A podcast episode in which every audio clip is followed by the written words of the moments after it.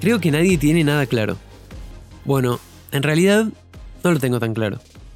Pero si hay una sola cosa, un único ápice de algo que sí tengo claro, es que yo no lo tengo. Siempre me intenté escapar de esas preguntas que buscan encerrarte. Cosas como, ¿dónde te ves de acá cinco años? Pero, ¿qué planeas hacer con esto? ¿Te gustaría hacerlo para siempre? ¿Estás seguro de que te gusta? Yo sé que muchos de los que las hacen no están buscando angustiarme, frustrarme o dejarme sin poder dormir esa misma noche mientras miro cómo la luz entra por las persianas y dibuja un tablero en el techo. Paradójicamente, a veces son justamente esos momentos en los que de repente algo se aclara. Y es un relámpago. De un segundo a otro conecto dos puntos que tuve enfrente toda mi vida y jamás se me había ocurrido unir hasta ese instante.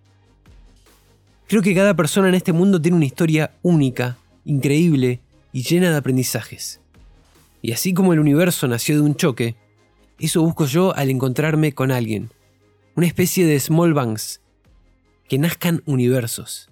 Donde eso que esa persona pudo ver claro gracias a muchos años de experiencia, se cruza con lo que yo pude ver claro en esta misma ruta que es la vida. Nada claro es un espacio para hablar con otros de todas esas cosas que tenemos enfrente y damos por obvias. De la vida, de la muerte, del amor, de la suerte, de la alegría, de la tristeza, de la nostalgia, de la euforia, de la angustia, de las pasiones, de los silencios, de la curiosidad, del aburrimiento, de las aventuras y del miedo. Nada claro es en realidad un capricho, una excusa para poder preguntarle cosas que me interesan a gente que admiro y que de repente eso le pueda servir a alguien más, para que descubra, aprendiendo algo nuevo, que cada vez sabe menos.